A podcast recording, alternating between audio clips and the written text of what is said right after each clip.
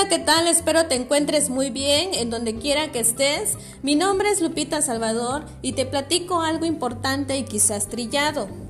Discapacidad. ¿Cómo la manejas en el aula, en la vida? A lo mejor al escucharlo haces referencias de la palabra. ¿Sabías que también puedes decir personas con diversidad funcional? Te invito a escuchar y que después como parte de la sociedad veas esta situación desde otra perspectiva, con empatía o simplemente diferente. Empecemos primero por conocer la palabra discapacidad. Se refiere a personas que presentan una limitación, ya sea temporal o permanente, pérdida o disminución de sus facultades físicas, intelectuales o sensoriales, que son necesarias para realizar actividades del propio ser. Hoy es muy común y normal decir discapacidad o discapacitado, como también usar simbología para identificarlos. Pero ¿será que ellos estarán contentos de que se les refiera así? ¿Será que como sociedad podemos hacer algo mejor? Te platico una alternativa elaborada y propuesta en el 2005 por Javier Romañach Cabrero, una ideología llamada diversidad funcional, que considera esencial apoyar la independencia en todos los ámbitos de la vida cotidiana. Por ejemplo, en el trabajo, transporte, comunicación, información, en la escuela, en el ocio, etc. Dando a cada persona las herramientas que precise para desarrollarse en esos ámbitos, de manera que tome el control de su vida Menciona que referirnos con palabras como discapacidad o discapacitado implica una limitación al escucharlo, despojando desde un inicio oportunidades, pero que si expresamos personas con diversidad funcional, se cambia el enfoque.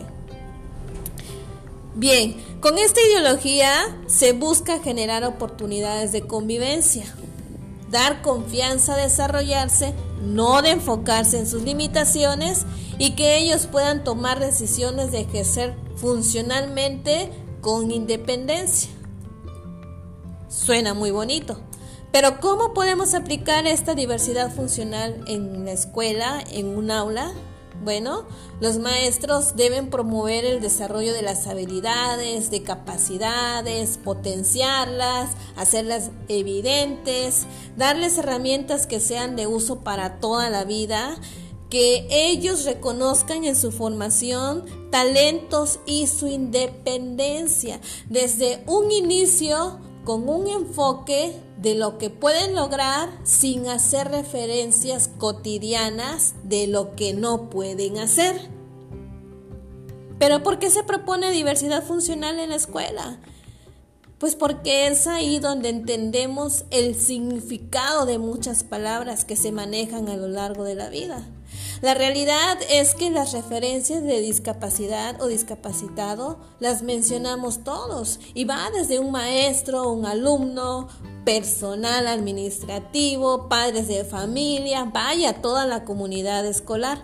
Y esto dificulta que terminen alguna preparación y se desempeñen en la sociedad con libertad y seguridad, pues han sido etiquetados con palabras alusivas a una limitante todo el tiempo.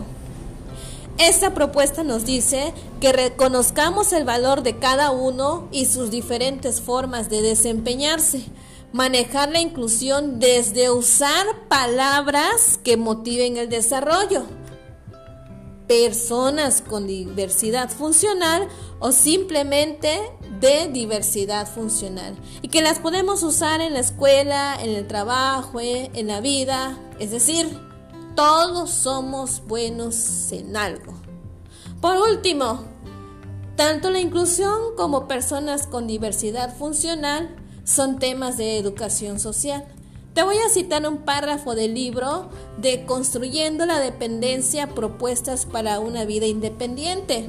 Es del autor Javier Romanach Cabrero, en donde nos explica más a fondo la ideología y en este caso habla sobre las éticas de la diversidad. Nos dice esto. Las éticas de la diversidad se proponen como una lección del tipo de sociedad que queremos para el futuro, ya que debemos elegir hoy si en el futuro viviremos en una sociedad no discriminatoria en la que toda la diversidad humana es bienvenida y cada individuo independientemente de sus diferencias, capacidades y productividad tiene una oportunidad de vivir y disfrutar de la vida a cualquier edad.